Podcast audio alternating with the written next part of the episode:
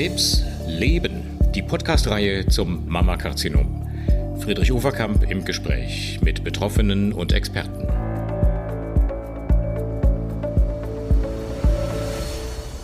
Hallo meine Damen und Herren, liebe Patientinnen, liebe Hörerinnen, liebe Hörer.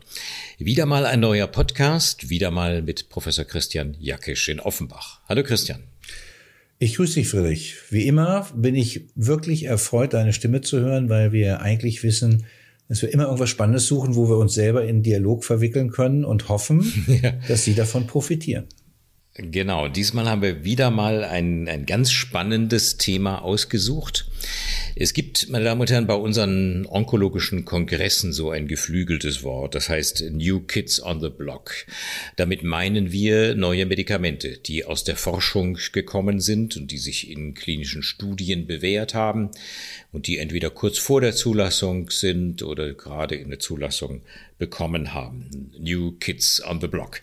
Und da gibt's natürlich beim Brustkrebs ähm, immer wieder etwas Neues. Man soll es kaum glauben. Es hat ja schon gewaltige Fortschritte gegeben in den letzten äh, anderthalb, zwei Jahrzehnten. Aber es gibt immer noch wieder was Neues. Und Professor Jakisch hat natürlich wie immer alle Kongresse der letzten Monate verfolgt und ist natürlich da ja nicht nur in der Forschung, auch in der Versorgung äh, sehr up-to-date, ist natürlich super informiert, was es an neuen Substanzen gibt. Christian, lass uns vielleicht für die verschiedenen Subgruppen des Brustkrebses einfach mal die neuen Substanzen kurz skizzieren. Womit wollen wir anfangen? HER2 positiv oder? Kön können wir gerne machen. Das können wir ja. wirklich gerne machen, weil ähm, das ist ja für mich jetzt so ein bisschen wie eine Prüfung, denn äh, Sie müssen ja wissen, dass der Dr. Overkamp natürlich die Kongresse auch besucht hat und äh, in seinen vielen Jahren der Berufstätigkeit nun alle Krebserkrankungen kennt. Aber ich nehme die Prüfung gerne an und wir gehen mal die neuen Sachen durch. Ähm, ich stelle mir das mal so vor, dass Sie sich äh, einen, einen Schubladenschrank vorstellen, gerne auch einen von einer ähm, schwedischen Firma, die kennen wir alle, haben wir mal zusammengebaut und da sind verschiedene Schubladen. Und ich ziehe mal die erste Schublade auf, das sind die HER2-neu positiven Karzinome. Das sind ungefähr 15 Prozent aller Brustkrebserkrankungen. Und für die gibt es ganz spezielle Medikamente. Sie werden das ähm, Trastuzumab oder Herceptin, das Pertuzumab kennen. Und auch wenn das nicht das neueste Medikament ist, aber die neueste Entwicklung sind sogenannte Anti-Drug Conjugates. Was ist das? Trojanische Pferde, darunter können Sie sich, glaube ich, alle was vorstellen. Das sind Medikamente, die man in den Körper bringt, meistens als Infusionen. Und die haben einen Rezeptor oder können an einem Rezeptor, nämlich dem HER2-Neurezeptor an der Brustkrebszelle andocken. So ähnlich wie ein Luftschiff an diesen, nicht, wie der von der Hindenburg kennt man das ja, nicht, wie die andocken. Und dann kann die Zelle diese Struktur richtig, wenn Sie so wollen, inhalieren. Und dann setzt sich dieses Luftschiff, aber ein ganz, ganz kleines Luftschiff, geht in der Zelle kaputt und die, die Chemotherapie, die dort drin ist, wird nur in der Zelle frei. Und da kann man, sagen wir mal, Chemotherapien sozusagen verpacken in diesem Molekül, die, wenn man sie intravenös gibt, kaum zu ertragen sind, weil sie so große Nebenwirkungen machen. Ganz intelligente Methode. Und da gibt es für die Brustkrebserkrankung neue Substanzen, also neue Füllungen dieses Luftschiffes, der Anti-Drug Conjugates.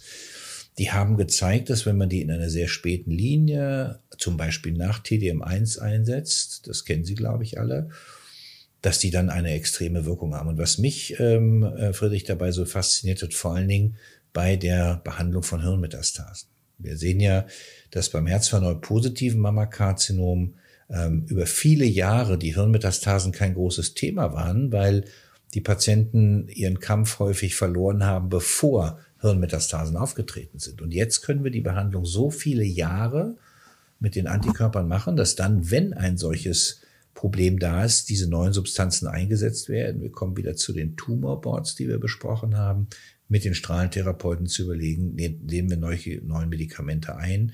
Das Tucatinib ist zum Beispiel ein Wirkstoff, es kann eine Tablette, die kann man einnehmen zusammen mit anderen Medikamenten und hat dann eine wirklich unglaublich gute Wirkung.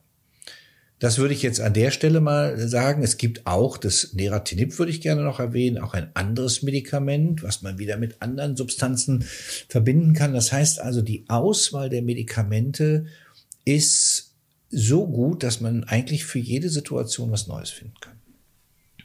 Also beim Herz-2-Neu-positiven Mammakarzinom gibt's einmal dieses Konjugat, also ein Antikörper, der die Chemotherapie mhm. sozusagen Huckepack mitnimmt und direkt Richtig. an und in die Tumorzelle schleust. Trastuzumab deruxtecan ist der schöne Name davon. Äh, das ist, finde ich, immer wieder herrlich, diese Namen zu sehen. Ähm, und ähm, es wird offensichtlich auch gut vertragen. Ne? Und du sagtest auch in späten Linien, wenn schon vieles andere vorweggegeben worden ist, trotzdem hochwirksam ja. und gut verträglich. Also das, was man halt rausfinden muss, ist immer wieder, wie hoch dosiert man das, wann nimmt man so ein bisschen den Fuß vom Gas. Aber ich, ich ja. möchte so gerne mit dir gemeinsam auch wenn die metastasierte Situation immerhin immer noch eine Situation ist, in der wir uns noch nicht so ganz wohlfühlen, in das Gefühl vermitteln, es gibt neue Medikamente, die gut verträglich sind und die, und das ist ganz wichtig, auch verfügbar sind. Mhm. Ja, das wird also in Deutschland nicht mehr lange dauern. Dann haben wir das Tucatinib und das äh, Deruxtecan, was du gerade besprochen hast. Und die haben alle so man muss sich vorstellen, in den Labors sitzen so viele intelligente Menschen, die an diesen Molekülen rumspielen und gucken, wie kann die Zelle da eingebunden werden, wie kann ich die äh, umsetzen, also die Struktur solcher Medikamente, wenn man die Chemiker reden hört, das ist so spannend, nicht?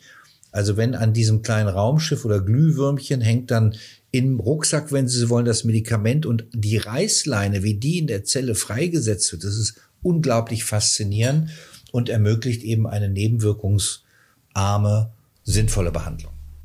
Die beiden anderen, die du erwähnt hast, Tucatinib und Neratinib, wie der Name schon sagt, mhm. alles was auf Nib endet, ist ja immer oral. Mhm. Tyrosin-Kinase-Inhibitor, das steckt ja in diesen NIB, in diesen Endungsbuchstaben. Also Enzymblocker, die diese Signaldomino-Steinchen mhm. sozusagen in der Tumorzelle blocken. Es ist erstaunlich, dass immer wieder neue von diesen oralen Medikamenten erfunden und entwickelt werden. Es gibt ja Dutzende davon bei den verschiedenen Tumoren. Beim Brustkrebs alleine jetzt nicht so viele, aber insgesamt in der Onkologie gibt es mehrere Dutzend solcher Medikamente, die alle ein bisschen anders wirken. Was sind die Hauptnebenwirkungen von Tucatinib und Neratinib? Da sind äh, Stoffwechselstörungen in der Leber, das muss man kontrollieren. Das kann gelegentlich auch mal kommen, dass äh, Thrombozyten, ähm, also die Blutplättchen ähm, reduziert werden. Aber man kann das gut monitoren und man kann mhm. diese Medikamente ähm, eben sehr gut dosieren. Und was ich persönlich wichtig finde, die Zeit, die die Patienten in den Ambulanzen und Praxen verbringen, ist überschaubar. Also das ist, genau. wenn, ich, wenn ich eine orale Therapie habe, also etwas, was ich schlucken kann, oder subkutan spritzen kann. Ich kann das so gut verstehen, dass Patienten sagen, ich will keinen Infusionsständer mehr sehen. Ich möchte das zu ja. Hause machen. Und äh, da kommt ja noch ein anderer Punkt mit dazu. Flexible Care heißt das so auf Neudeutsch. Das muss, kann auch der Hausarzt vielleicht manchmal mit betreuen. Oder, also das muss man immer so ein bisschen anpassen an die Versorgungssituation einer mhm. Patientin und ihrer Familie. Und ich glaube, also da muss ich ehrlich sagen, war ich vom ähm, San Antonio Breast Cancer Meeting, das war im Dezember 19, das letzte Mal, als wir es live erlebt haben, das muss man überlegen. Da sind wir nach Hause gefahren und haben gesagt, mein lieber Schwan, wenn wir das Medikament haben, dann sind wir einen Schritt weiter und jetzt haben wir es. Mhm. Noch nicht so ganz unbeschwerlich, aber ähm, es, es entwickelt sich positiv weiter. Sehr schön. Was gibt sonst noch an neuen Medikamenten? Ja, mache ich mal die Schublade zu und mach mal die nächste auf. Da gucken wir mal in die Schublade mit dem Hormonrezeptor positiven und HER2 negativen Karzinomen. Ja, da gibt es zwei wichtige Punkte aus meiner Sicht. Alter Bekannter, die sogenannten CDK4-6-Inhibitoren, die man mit einer antihormonellen Therapie, Tabletten oder Spritzenform kombiniert. Und wenn dann bei den Tumoren dieser Patientinnen in der metastasierten Situation wenn man zwei Informationen hat, einmal ob eine Mutation, also eine Störung des BRCA1-Gens, ich glaube, das haben wir schon mal erklärt, vorliegt, dann kann man auch wieder eine Tablettentherapie, die sogenannten PARP-Inhibitoren einsetzen. Oder man kann eine antihormonelle Therapie, wenn eine PIK3CA-Mutation vorliegt, eine ganz bestimmte Mutation, also eine genetische Veränderung, vorliegt, kann man ein anderes Medikament eingeben. Das sage ich mal einfach so, das Alpelisib in Kombination mit Fulvestrant, einem antihormonellen Medikament, was man in den Muskel spritzt. So, und mit dieser Therapie, und ich glaube, Friedrich, das ist ein ganz wichtiger Punkt für unsere Zuhörer, schieben wir die Chemotherapie, ja, die sonst immer sofort war, ganz weit nach hinten und können immer wieder neue Wege führen und dem, dem, dem Karzinom so ein ganz kleines Schnippchen schlagen und sagen, pass auf, wir sind einen Moment schlauer und können wieder diese Therapie durchführen. Und äh, das halte ich für einen guten Weg. Das ist sicherlich nicht für alle, aber 40 Prozent der Patienten ist schon eine ganze Menge. Absolut, das ja? ist sehr viel. Und da gibt es noch ganz viele neue Substanzen, die noch kommen werden. Ja. Also allein die Tatsache, dass die Möglichkeiten in, äh, im Stadium der Metastasierung immer mehr werden, nicht nur besser, sondern es werden auch einfach immer mehr, so dass die Patientinnen immer noch eine Linie, noch eine Linie, noch eine Linie mehr bekommen können. Vor 20 Jahren waren wir froh, wenn wir gelegentlich bei einer Patientin mal zwei Therapielinien äh, hintereinander geben konnten.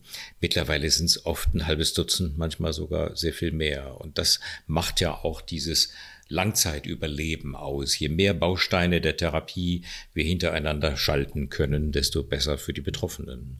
Ne? Das ist vollkommen richtig. Und ich muss auch sagen, dass man vor den forschenden Unternehmen da seinen Hut ziehen muss. Ähm, wir wissen ja auch, dass heute ähm, die Lebensqualität eine Rolle, große Rolle spielt. Also die patientenorientierten Outcome heißt es, ne? PRO, Patient mhm. Related Outcome, spielt eine ganz große Rolle. Also wenn ich zwei wirksame Medikamente habe, dann nehme ich doch das, wo ich banal weniger Durchfall habe oder kein Haarverlust oder keine Polyneuropathie. Das sind Dinge, die das Leben so positiv gestalten können. Ähm, und, und von daher ähm, haben wir in der Schublade wirklich gute Medikamente. Mhm. Was gibt's in der dritten Schublade noch? Ja, die dritte Schublade, das ist die kleine dunkle Schublade, das sind die triple-negativen Triple-negativ, ja. Ja, genau. die, die sind noch nicht so ganz äh, in unseren Herzen angekommen, was die Verbesserung betrifft, weil da ist CS Ring mit Chemotherapie wirklich angesagt. Und ähm, da gibt es aber auch neue Möglichkeiten, sogenannte Checkpoint-Inhibitoren. Und ich glaube, das erklärst du jetzt mal. Das hatten wir im Vorgespräch uns mal überlegt, wie erkläre ich Checkpoint-Inhibitor? Und du hattest da ich so ein schönes Beispiel. Darf ich dich mal bitten? Ich fand aber eigentlich deine Erklärung viel netter. Aber ich erkläre es eigentlich immer ja. ganz gerne so. Die Abwehrzellen versuchen ja, die Krebszellen äh, zu finden, abzufangen und abzutöten. Und eine Krebszelle ist in der Lage, sozusagen ähm, eine, eine Abwehrzelle wegzuschubsen. Und ähm, das macht sie über einen, einen Rezeptor. Und damit das nicht mehr funktioniert, gibt es mittlerweile Antikörper, die genau diesen Bremsrezeptor lahmlegen. Und dann eine, eine gebremste Bremse bremst nicht mehr. Und dadurch kann sozusagen die Abwehrreaktion wieder ihre volle Wirkung entfalten. Aber du hattest ein ganz schönes anderes Beispiel ja, gut, dann sage ich das auch nochmal. Ich habe ja, ja. Ich hab gesagt, so die, man, ich ja. stelle mir die so vor wie so zwei ähm, so Schokolinsen. Ja, eine ist die mm. Tumorzelle, die andere ist die Immunzelle und die Immunzelle, die hat einfach wie so ein gespensten Bettlaken beim Kopf und sieht die Tumorzelle nicht oder umgekehrt. Mm. Und wenn ich das jetzt wegnehme, dann erkennen die beiden sich und können sich miteinander bekriegen.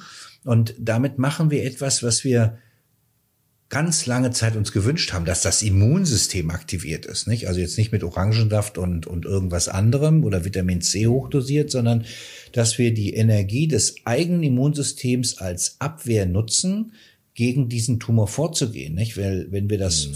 wenn wir das überall hätten, dann würde ja, äh, würde sich der Körper ja selber auffressen. Das haben wir ja als, als gestörte Situation bei vielen Autoimmunerkrankungen, nicht? Wo diese Bremse eben nicht funktioniert.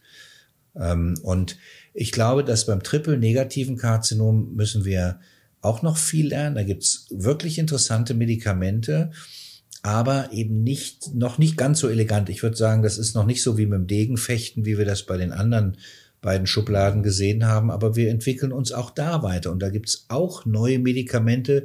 Ich glaube, die sollten wir dann mal besprechen in einem der nächsten Folgen, wenn die dann auch wirklich in Deutschland verfügbar sind. Sehr gerne.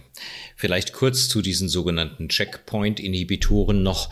Das sind ja schon wegweisende, bei manchen Tumoren auch bahnbrechende Medikamente. Es gab immerhin 2018 auch den Nobelpreis für Medizin für die Entdeckung dieser sogenannten Immuncheckpoints, die dann zur Entwicklung dieser Medikamente geführt haben. Tasuko Honyo und James P. Ellison, glaube ich, waren die beiden Nobelpreisträger. Ähm, und ich weiß halt von anderen Tumorerkrankungen, bösartiger Hautkrebs, Melanom, aber auch Lungenkrebs, nicht kleinzelliges Lungenkarzinom.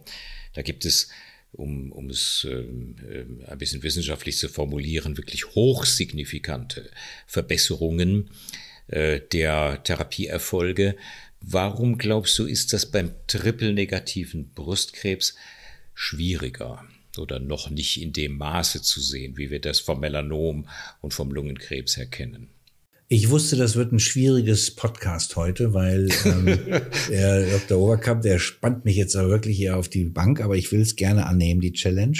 Ähm, die Schwierigkeit besteht darin, dass wir, ähm, haben es ja gerade besprochen, nicht mit den Immunzellen und mit den Krebszellen. Wir wissen, bei den Checkpoint-Inhibitoren ist das ja von, von Tumor zu Tumor unterschiedlich. Nicht? Mal messen wir den, das, das, das, äh, Target sozusagen äh, auf den Tumorzellen, mal auf den Immunzellen. Da gibt es ganz unterschiedliche Messmethoden. Also wir haben noch nicht so den richtigen Punkt gefunden, ähm, wo wir das ansetzen. Es ist, es ist, ich würde mal sagen, mühsam näht, nä, ernährt sich das Eichhörnchen jetzt wirklich der der Beute. Ähm, und ich glaube, da müssen wir noch ein bisschen feiner werden, weil das darf man nicht vergessen. Die Checkpoint-Inhibitoren können natürlich durch diese Autoimmundysregulation, wenn ich das so sagen darf, auch Nebenwirkungen machen. Nicht? Die Schilddrüse mhm. lahmlegen. Das ist ein ganz schwierige Neben, äh, die Hirnanhangsdrüse neben äh, lahmlegen. Also da muss man immer sehr genau aufpassen. Das heißt, wir haben noch ein bisschen zu viel Nebenwirkungen. Ähm, aber trotz alledem ist das eine kann man wirklich sagen, es ist eine bahnbrechende Neuentwicklung. Und wenn es dafür Nobelpreis gibt, dann glaube ich, äh, haben wir die richtigen Sachen heute in unserem Drei-Schubladen-Schrank ausgesucht. Glaube ich auch. Ich freue mich schon drauf. Wir treffen uns vielleicht so zwei, dreimal im Jahr nach den großen Weltkongressen oder wenn es sonst irgendwie etwas bewegweisend Neues gibt und besprechen dann unter dieser Rubrik New Kids on the Block, was es Neues gibt. Du erklärst das immer sehr schön. Ganz herzlichen Dank, Christian. Ja, auch von meiner Seite Ihnen und dir alles Gute und ich, ich freue mich schon auf die nächste Prüfungsstunde. Vielen Dank. Und meine Damen und Herren, wir hören uns bei einer der nächsten Ausgaben. Alles Gute Ihnen allen.